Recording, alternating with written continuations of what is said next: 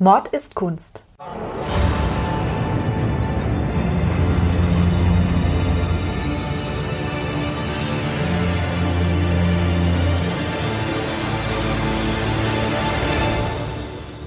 Blutige Morde und grausame Verbrechen. Für immer auf Leinwand gebannt. Kunst ist nicht immer etwas für schwache Nerven. Oft zeigt sie uns die tiefsten Abgründe des menschlichen Wesens. Und genau darüber reden wir in unserem Podcast.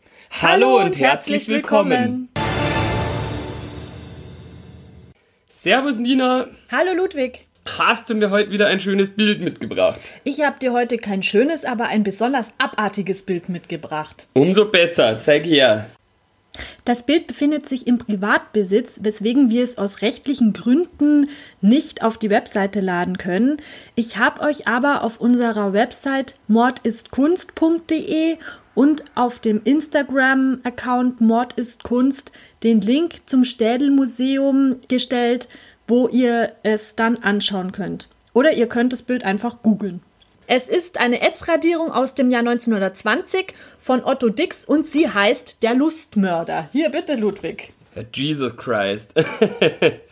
ja, also, wenn man sich das Bild anschaut, dann sieht man schon gleich, warum das der Lustmörder heißt. Man sieht ja abgebildet einen glatzköpfigen Mann mit so einem karierten Anzug, der in einem kleinen Zimmer drin steht und um ihn herum fliegen die Gebeine bzw. ein Kopf. Zwischen seinen Beinen sehe ich hier, was aussieht wie eine abgeschnittene weibliche Brust, weil hinter ihm sieht man auch hier so den, den Torso, wo eben eine Brust fehlt. Ja, das ist ein ziemlich widerliches Szenario, was hier abgebildet ist. In seiner linken Hand hat er ein Bein, das er da so schwingt, und in der rechten Hand ein Messer. Sieht aus wie ein Küchenmesser, ein ganz gewöhnliches. Oben fliegt noch so ein Arm davon, eine Hand fliegt links über ihm durch die Gegend, daneben ist eben der Kopf.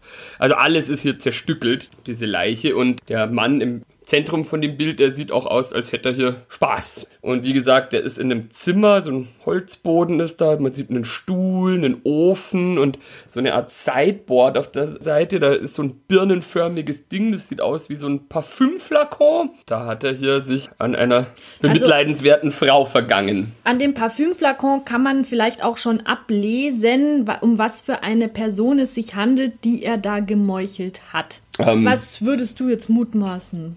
Puh, also so rein ins Blaue, ohne jetzt die Berufsgruppe diffamieren zu wollen, aber ähm, man weiß ja, dass Serienmörder sich häufig Sexarbeiterinnen als Opfer raussuchen. Ja, ähm, richtig, da liegst du schon ganz richtig, denn es handelt sich hierbei um eine Prostituierte und in der Zeit, in der das Bild entstanden ist, war eben ein Parfümflakon oder wenn das Gesicht der Dame besonders grell geschminkt dargestellt worden ist, immer ein Zeichen dafür, dass sie im horizontalen Gewerbe tätig war. Ein Lustmord ist ja ein mehr oder weniger triebgesteuerter Mord, der dem Täter auf irgendeine Weise Befriedigung verschafft, meist in sexueller Hinsicht. Und das ist ja meistens kein, keine Einzeltat, sondern das wird ja im häufigsten Fall von Serientätern begangen. Jetzt habe ich dich ja im Vorfeld gebeten, dich mal schlau zu machen über die Serienmörder, die Anfang des 20. Jahrhunderts so ihr Unwesen getrieben haben.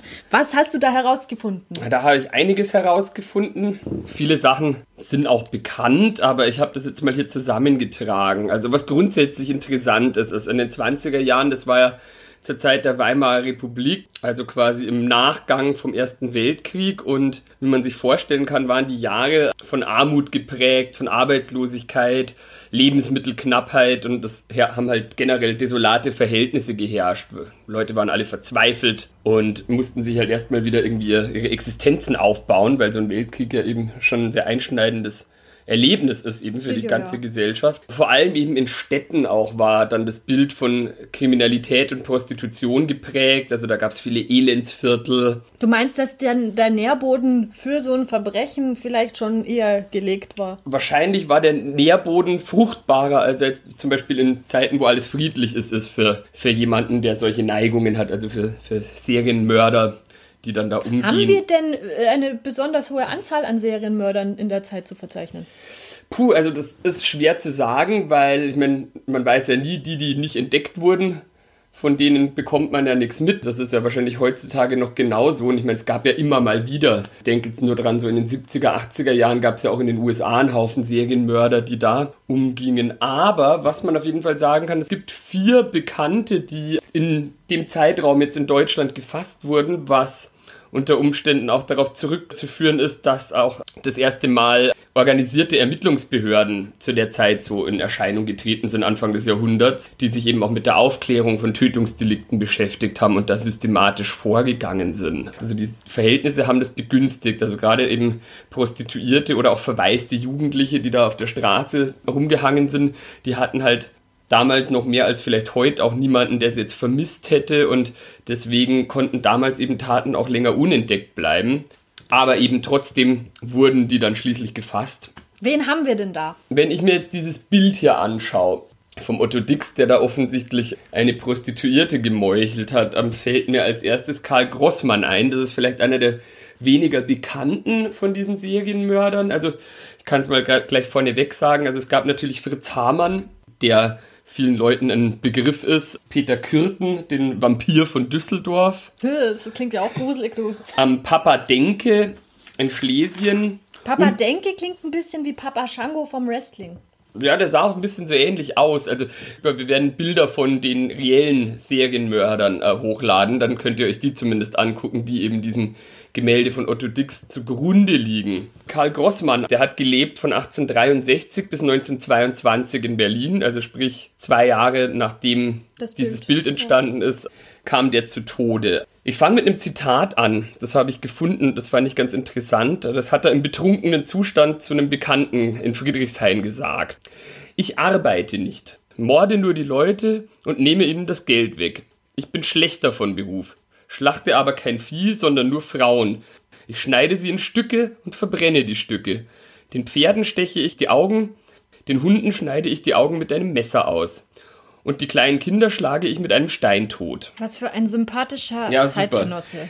Creepy Typ auf jeden Fall, auch optisch. Und was der eben für eine Masche hatte, ist, der hat die Not von Prostituierten ausgenutzt, hat den Frauen dann gesagt, also der man muss äh, wissen, Berlin eben damals war auch eben von Armut geprägt und äh, rund um den Schlesischen Bahnhof, was heute der Ostbahnhof ist, gab es halt sehr viele Prostituierte, die da auf der Straße rumgehangen sind und äh, nicht wussten, wohin mit sich selber. Und denen hat er dann eben Arbeit angeboten als Haushälterin bei sich, um sie, sie zu sich zu locken. So was Fieses. Genau. Und wie gesagt, also heute ist ja das eher so eine gentrifizierte, immer hipper werdende Gegend, aber damals war das eben eines der schlimmsten Elendsviertel äh, von Berlin. Zwischen 1918 und 1921 wurden da auch immer wieder Leichenteile von Frauen gefunden, die dann schließlich insgesamt 23 Opfern zugeordnet werden konnten. Vor allem im äh, Sommer 1921, da zogen die Beamten dann fast täglich einen Frauenkörper zeitweise aus dem Luisenstädtischen Kanal. Man muss ja auch dazu sagen, dass die Ermittlungsarbeit wie wir sie heute kennen, damals noch überhaupt nicht so stattgefunden hat. Die erste Mordkommission wurde 1902 erst gegründet. Und in den 20er Jahren hat man da quasi noch rumexperimentiert. Da kam auch so Bullshit raus, wie dass man gesagt hat, dass der Lustmörder, dass man den auch an äußerlichen Merkmalen erkennen könnte und sowas. In solche Richtungen ging das damals. Die haben halt noch in alle Richtungen sich da ausprobiert. Klar, natürlich so mit DNA und was man heute alles für selbstverständlich hat. Das gab es ja damals alles. Ja, aber nicht. vorher ist so der Stadtpolizist oder der Landpolizist gerufen worden und ab 1902 gab es dann halt extra mal eine Kommission, die Morde aufgeklärt hat. Im Fall von Karl Großmann allerdings hat es das gar nicht gebraucht, sondern der wurde auf frischer Tat ertappt, weil Nachbarn die Polizei gerufen haben, als sie eben Schreie aus seiner Wohnung gehört haben. Und das war ähm, die Gelegenheitsprostituierte Marie Nitsche, die da eben gerade sich mit Händen und Füßen gewehrt hat. Nachdem der Karl Grossmann die halt auf der Straße aufgeklaubt hatte, dann sind die um die Häuser gezogen und hat er sie betrunken gemacht und dann schließlich eben versucht zu morden. Aber die Frau war scheinbar recht tough und hat eben sich zur Wehr gesetzt. Aber auch die Nachbarn sind doch super, dass sie da das bemerken und sich einmischen. Ja, da komme ich nachher auch gleich nochmal drauf zurück, dass das auch nicht selbstverständlich war, dass die Nachbarn da so couragiert sind. In dem Fall jedenfalls schon. Und dann kam eben die Polizei und ist in die Wohnung rein und konnte dann gerade noch den Karl Grossmann daran hindern, sich selber zu erhängen. Was er dann aber letztlich im Gefängnis geschafft hat. Bevor die Hauptverhandlung zu Ende war, hat er sich in seiner Zelle erhangen. In seinem Ofen haben sie dann auch noch äh, menschliche Hände gefunden, die er da offenbar noch von einem vorherigen Opfer verbrennen Super wollte. lecker. Karl Grossmann gilt tatsächlich als derjenige in Deutschland tätige Serienmörder mit der höchsten Dunkelziffer an unentdeckten Morden. Es wurden ihm letztlich, ich meine, die Verhandlung kam dann nicht mehr zustande, weil er sich äh, erhängt hat, aber es wurden ihm auch lediglich drei Morde nachgewiesen. Allerdings wird eben vermutet, dass die tatsächliche Zahl an die 100 heranreicht. Und was noch besonders makaber ist, ist, der hat am Schlesischen Bahnhof einen Wurststand betrieben und deswegen gibt es auch den Verdacht, dass er seine Opfer zum Teil auch eben zu Wurst und Fleisch verarbeitet haben soll, was eben aber nie zweifelsfrei nachgewiesen wurde. Allerdings, gerade hier äh, Stichwort Wurst, da haben wir gleich eine Parallele zum vermutlich bekanntesten deutschen Serienmörder und zwar Friedrich Hamann, der von 1879 bis 1925 in Hannover sein Unwesen getrieben hat. Es wird berichtet auch, dass er schon als Kind und Jugendlicher an Nachbarskindern sich vergangen haben soll. Ja. Ähm, unterm Strich war der Hamann ein notorischer Kleinkrimineller, der sich mit dem Handel von Altkleidern und der Verarbeitung von Fleisch zu Wurst und Sülze etwas dazu verdient hat. Jetzt kann man sich vielleicht schon denken, woher der seine Waren hatte. Im Gegensatz zu Karl Grossmann hat der Hamann allerdings keine prostituierten Frauen ermordet, sondern dem seine Zielgruppe waren Jungs, Teenager, Jugendliche und auch kleinere Jungen. Der Hamann hat aber eigentlich eine ähnliche Taktik angewendet. Der hat diese jungen Männer bzw. diese Buben zu sich gelockt und ihnen halt versprochen, dass sie was zu essen kriegen und da übernachten dürfen. Ähm, Ah, wie grausam. Also der hat dann die Not von den Leuten auch Genau, ähnlich wie der oder? Karl Grossmann eben auch. Der hat ja auch eben diese Prostituierten, es waren ja keine Edelprostituierten, die der da äh, gemordet hat, der Karl Grossmann, sondern eben welche, die er halt im, im Slum aufgegabelt hat. Und beim Hamann war das ähnlich, nur halt eben in Hannover, wo aber ähnliche Zustände geherrscht haben. Und jetzt sind wir auch bei dem Punkt, der noch den Hamann unterscheidet vom Karl Grossmann, dem seine Nachbarn waren nämlich nicht so couragiert. Also es gibt Aussagen, wonach Leute bemerkt haben, dass Jugendliche in die Wohnung reingegangen sind, aber nicht mehr rauskamen. Und er wurde auch oft be beobachtet dabei, wie er mit Paketen oder Säcken die Wohnung verließ, wo eben vermutlich Knochen drin waren, die er in seinem Fleischwolf, den er in seiner Wohnung hatte, nicht zerkleinern konnte. Ach, aber ist, wenn man Metzger ist, hat man zumindest die Gerätschaften. Ja, da da. kannst, kannst gut deine Spuren beseitigen, das ist wahr. Es wird halt angenommen, dass einige Nachbarn auf jeden Fall wussten, was in dem Zimmer vor sich geht, weil es war halt so ein Mietshaus, auch recht hellhörig. Und es kam halt schon mal vor, dass der Hamann seinen Nachbarn Kleidungsstücke geschenkt hat oder mal eine Wurst. Und die haben dann eben, wie man vermutet, auch nicht hinterfragt, wo das Zeug herkam. Weil die waren Ver- froh, dass sie überhaupt die waren froh, dass sie was bekommen haben und haben da scheinbar irgendwie beide Augen zugedrückt. Der Hamann wurde dann letztlich auch im Gegensatz zu Karl Grossmann nur eben durch intensive polizeiliche Ermittlungen gestellt, nachdem vermehrt draußen auf der Straße von spielenden Kindern irgendwo in irgendwelchen Böschungen Schädel gefunden wurden, menschliche. Deswegen hat die Polizei in Hannover dann eben auch angefangen, nach einem Serientäter zu suchen. Und der Hamann ist dann recht schnell ins Visier der Ermittler gegangen, weil er schon 1918 mal im Verdacht stand, zwei Männer ermordet zu haben. Bei einer Wohnungsdurchsuchung haben sie dann eben auch entsprechend blutdurchtränkten Boden und auch blutige Kleidungsstücke gefunden. Und dann wurde der Hamann eben festgenommen und schließlich wegen der Ermordung von 24 Jungen bzw. jungen Männern zum Tode verurteilt.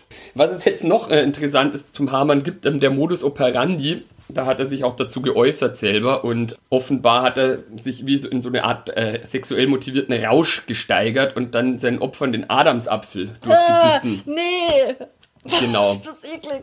Was ich außerdem noch hochinteressant war beim Fritz Hamann ist, der hatte eine Art Sidekick, wie man es so von Schurken so aus aus Filmen kennt, also so einen Handlanger. Und zwar hieß der Hans Granz, der war äh, über 20 Jahre jünger als der Hamann. Also der Hamann, der war 1920, also kurz bevor er erwischt wurde, ähm, war der so 40 Jahre alt und der Hans Granz war eben ein junger Mann.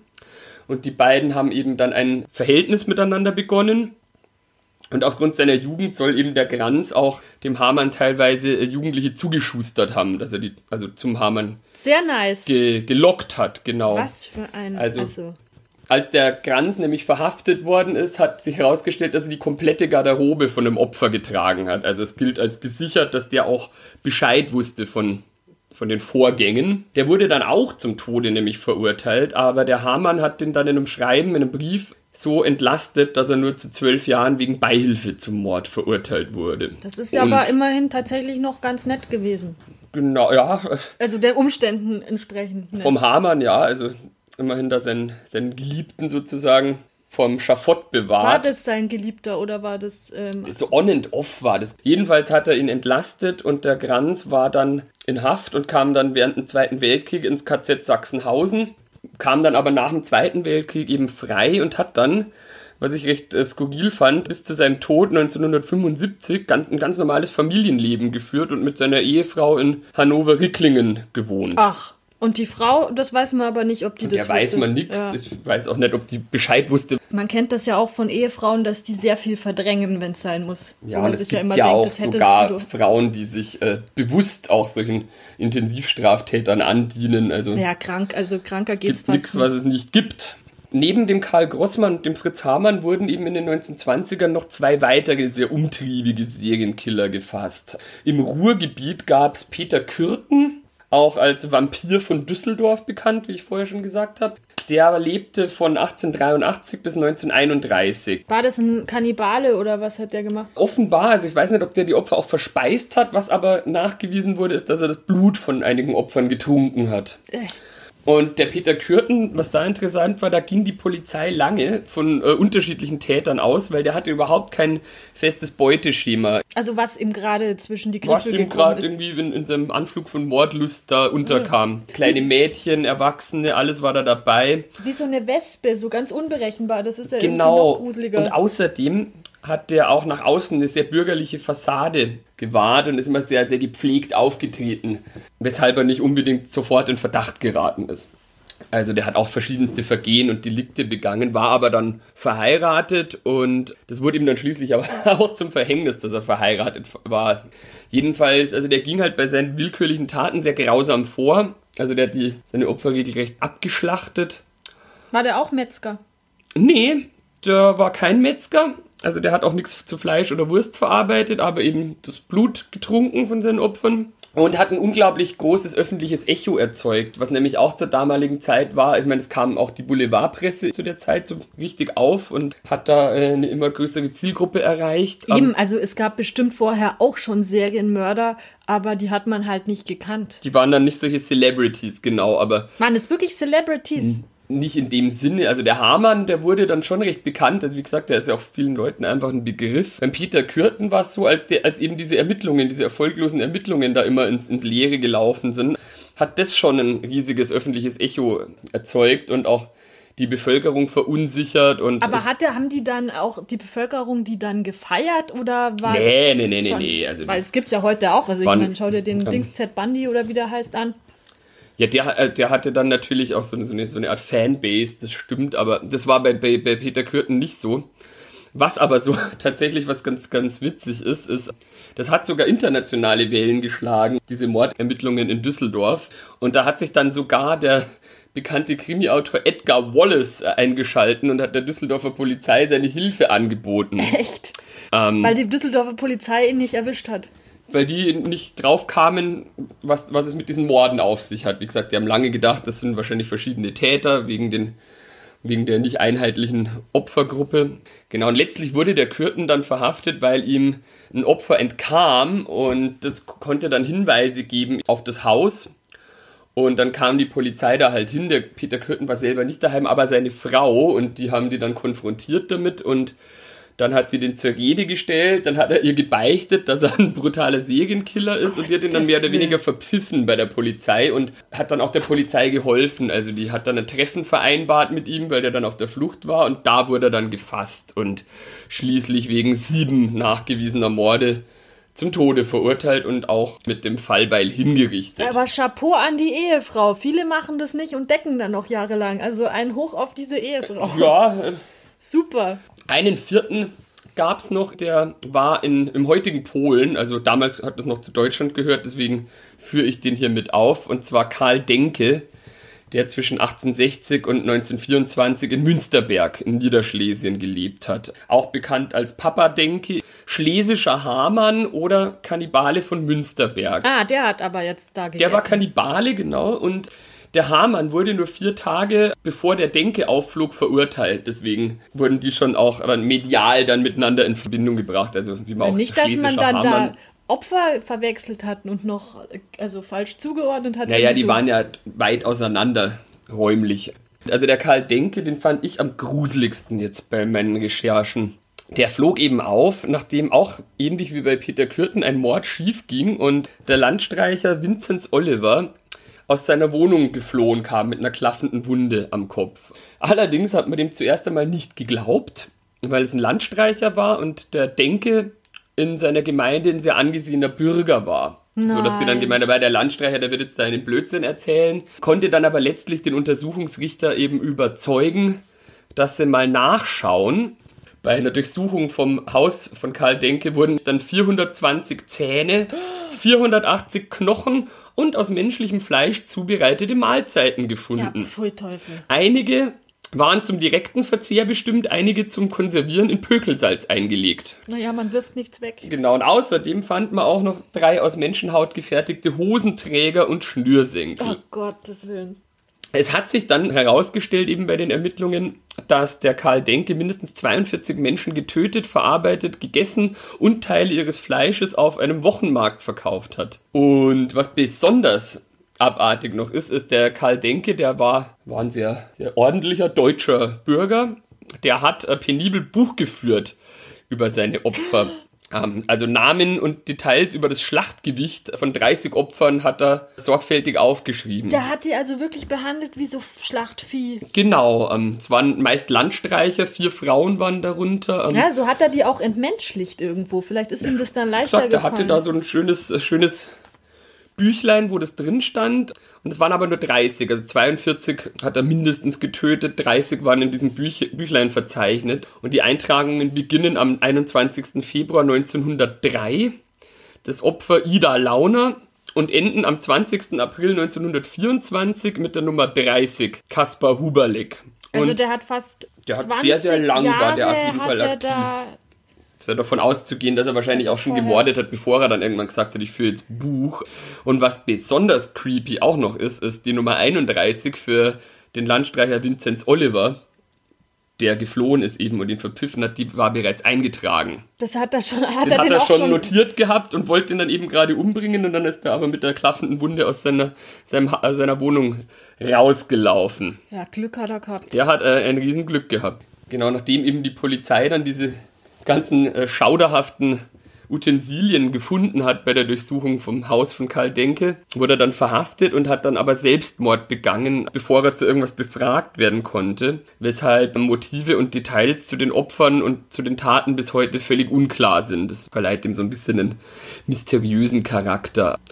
Was ich aber halt interessant fand, sind auch diese Parallelen, weil Großmann, Hamann und Denke auch ihre Opfer halt allesamt weiterverarbeitet haben und da dann verschiedene Dinge noch daraus gefertigt haben, beziehungsweise die halt auch gegessen haben. Also das soll jetzt nicht makaber klingen, aber ich glaube, das war auch einfach damals die Zeit, da hast du alles verarbeitet, was du hattest und alles irgendwie aufgebraucht da hat man nicht gern was weggeworfen. Ja, mit Sicherheit. Was ja auch grundsätzlich jetzt nicht verkehrt ist, wenn es sich nicht gerade um Menschen handelt. Ja, grausig. Aber diese mediale Aufmerksamkeit, wie du es schon gesagt hast, dass es einfach neu war, dass Boulevardzeitungen über Serienmörder, über so Verbrechen berichtet haben, die hat wohl auch die Kunstwelt gepackt damals. Und äh, damals gab es ja noch keine True Crime Serien und alles Mögliche. Also das war dann für die Leute schon auch aufregend. Und deswegen war Aber auch. Heute gibt es ja auch noch die Bildzeitung und die ja, ja, Leute geilen sich an solchen Geschichten auf. Ja, Insofern, das, also. Das stimmt, aber. Das Wesen des Menschen hat sich ja da nicht viel geändert. Das war halt damals ein rechter Hype, auch unter Künstlern. Die haben gerne dieses Motiv des Lustmörders auch in ihren Arbeiten dann aufgegriffen. Ah, okay. Ja, also das war das bei, bei Künstlern relativ beliebt zu der Zeit. Und ich glaube, das kommt eben von dieser Faszination, die dann so ein triebgesteuerter Mord doch auf die menschliche Seele ausübt. Also das findet man ja immer besonders spannend. Solche Geschichten. Ja, dieses Voyeuristische halt auch ein ja. bisschen so. Man kann sich da schön gruseln dabei, solange man es nicht selber erfahren und erleben muss. Und Richtig, ja. Ich meine, das äh, ist ja einfach was, was, was, was Leute scheinbar mögen irgendwie. Und das ist jetzt das Spannende an dieser Darstellung von Otto Dix, denn er hat sich nämlich selbst hier als Lustmörder inszeniert. Also auf dem Bild, das soll Otto Dix darstellen. Und er war besonders angezogen von diesen Geschichten und er hat sogar mal zu einem Kollegen wohl gesagt, wenn ich es nicht hätte malen können, hätte ich es tun müssen. Okay. Das, ja, es ist sehr. Ja, zum Glück konnte er es ja malen. Genau, zum Glück hat er sich so ausgelebt und da eben hat er sein Ventil gehabt. Und da fragt man sich natürlich schon, woher kommt sowas? Es ist so, dass Otto Dix, der berühmteste Vertreter des Verismus der damaligen Zeit war. Das bedeutet, er hat grundsätzlich Dinge gemalt oder gezeichnet, die wahr sind. Er wollte die Realität abbilden, so wie sie ist. Also nicht äh, irgendwie ein schönes Motiv mit Blumen oder ein Kaffeekränzchen, sondern einfach die Zeit, wie er sie erlebt hat. Das, was er gesehen hat, wollte er abbilden, wie es war. Jetzt wirkt aber dieses Bild natürlich schon recht überspitzt. Also das ist schon, schon arg überzeichnet hier. Genau, das ist auch ein Stilmittel. Also es durfte zugespitzt sein bis zur Groteske gehen, aber es ist kein gefälliges Bild. Es ist jetzt nichts, nee, was man sich man aufhängt. Nicht sagen. Also, ja, ich würde jetzt wahrscheinlich, ja. glaube ich, nach auch nicht ins Esszimmer mehr hängen. Und das ist also, auch das, weil, weil zunächst hast du so ein Ekelgefühl und denkst dir, wenn du aber dann wieder diesen Hintergrund siehst, weil es war da. Es gab diese Serienmörder, die die Medien beherrscht haben.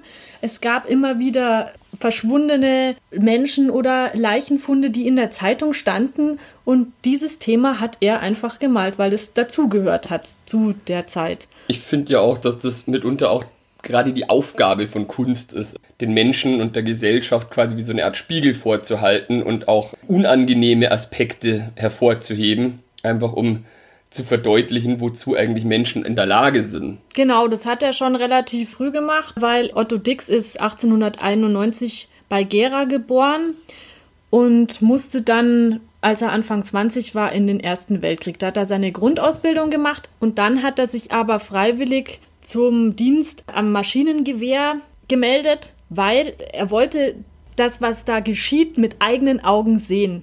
Und deswegen hat er sich freiwillig als Maschinengewehrkanonier gemeldet, um in vorderster Front dabei zu sein. Er hat dann auch später gesagt, der Krieg war die scheußlichste Sache, die er je erlebt hat, aber trotzdem etwas Gewaltiges, das durfte ich auf keinen Fall versäumen.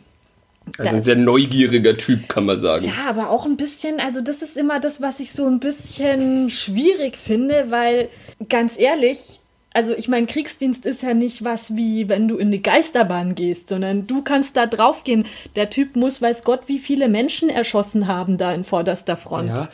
Was man ihm auf jeden Fall nicht absprechen kann, ist, dass er nicht besonders investigativ war. Ich meine, man kennt es ja auch von Schauspielern, wenn die Method Acting betreiben und dann zum Beispiel einen, einen Obdachlosen spielen, dann ist ja auch bekannt, dass dann zum Teil eben Schauspieler auch zwei Wochen lang mal auf der Straße wohnen oder so wandelbare Leute wie Christian Bale zum Beispiel, die dann enorm viel Gewicht zunehmen und wieder verlieren, nur für eine Rolle und sich dann auch komplett in ihrer Rolle verlieren. Das ist ja auch bekannt von Schauspielern, dass die sich am Set dann nur ansprechen lassen in ihrer Rolle zum Beispiel, weil sie nicht aus, aus, aus ihrem Charakter rausfallen wollen ich denke, dass halt dann der Otto Dix wahrscheinlich halt eben auch seine Malerei sehr ernst genommen hat und sich wahrscheinlich gedacht hat, er kann das nur einigermaßen gut äh, darstellen, wenn er auch selber das mit, mit, miterlebt hat. Jetzt hoffe ich natürlich, dass er selber nicht eine Prostituierte ermordet hat, nur damit nee. er das, das Bild äh, gut malen konnte. Das hat er nicht. Er ist einfach jemand gewesen, der gerne in die Abgründe des Menschen geguckt hat. Er hat auch gesagt,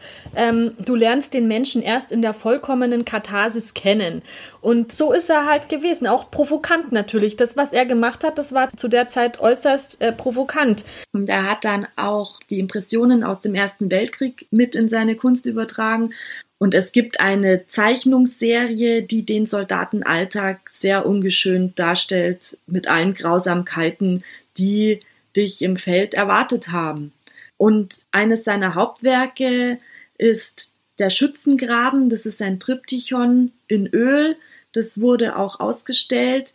Und darauf ist wirklich zu sehen, wie abgeschlachtete Leiber kreuz und quer übereinander mit offenen Bäuchen, Gedärme kommen raus, aufgespießte Leichen, wie, wie einfach der Alltag im Schützengraben wirklich ausgesehen hat. Und dieses Bild, das gilt heute als verschollen. Das wurde damals aber ausgestellt und die Leute fanden das auch sehr schwer zu ertragen, was sie da sahen.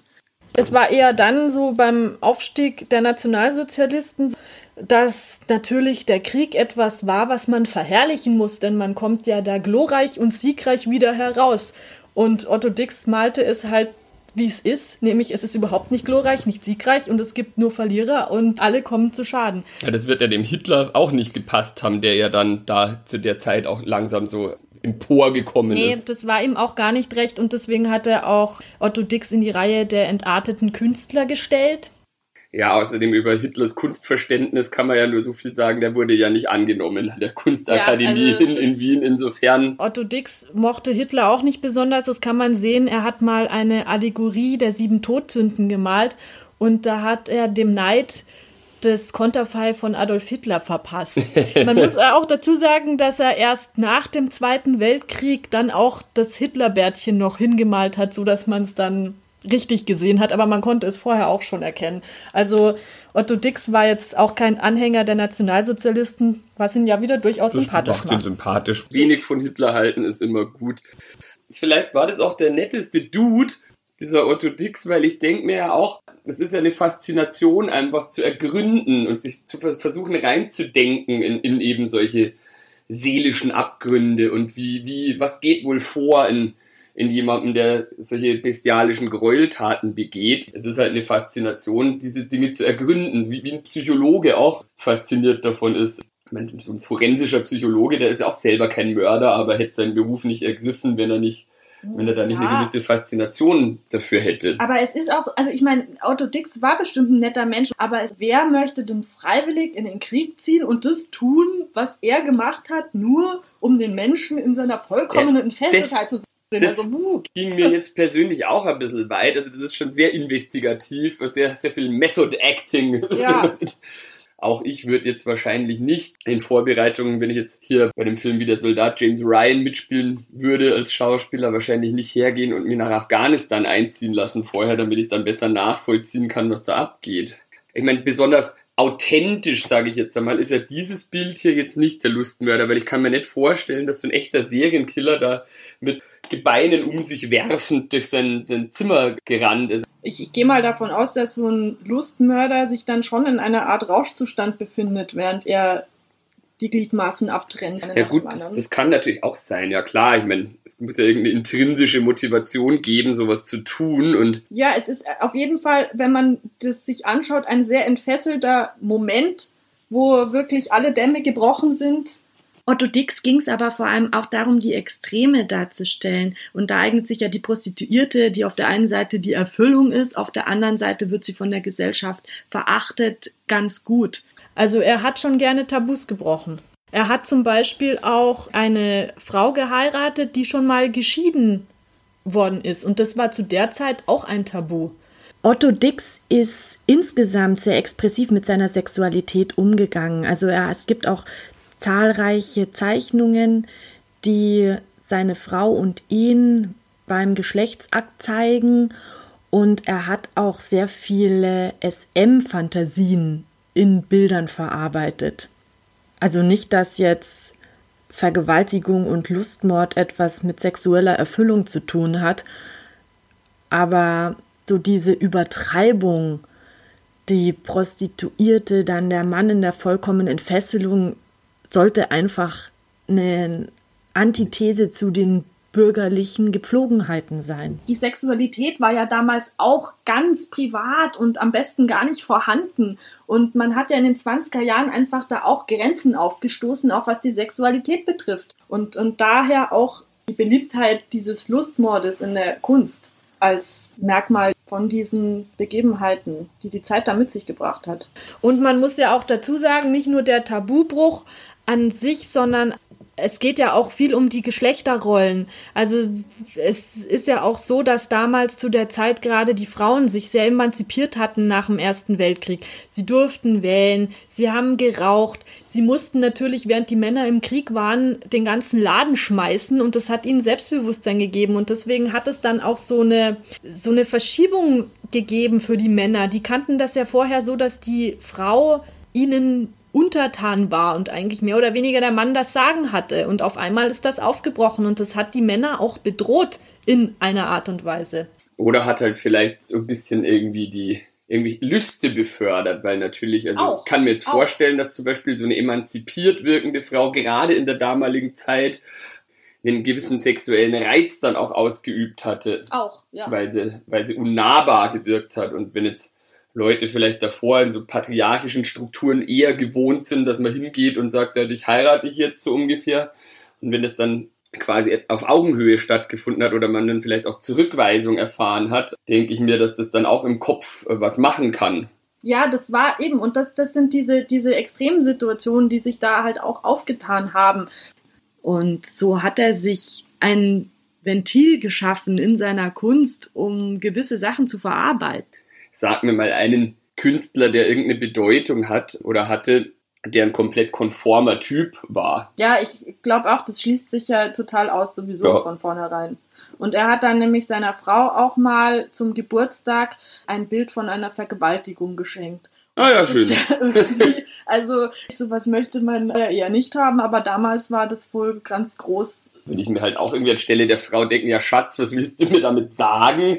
Für mich, also ich ziehe hier die Grenze, das ist für mich definitiv einfach nur geschmacklos. Wer weiß, ich meine, was, vielleicht war das ein Insider bei den beiden, äh, wie auch immer. Ja, aber der hat ja die, diese Vergewaltigungsbilder und Lustmordbilder, die waren schon für die Öffentlichkeit gedacht.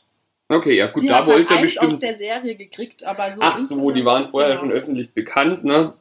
Es ist ja auch was wirklich sehr Persönliches, weil ich glaube, jemand, der so, also sowas spürt, wie Otto Dix in sich spürt, so dass er ähm, diesen Lustmörder in sich aufmalen muss, diesen Drang, das behält man ja eher für sich.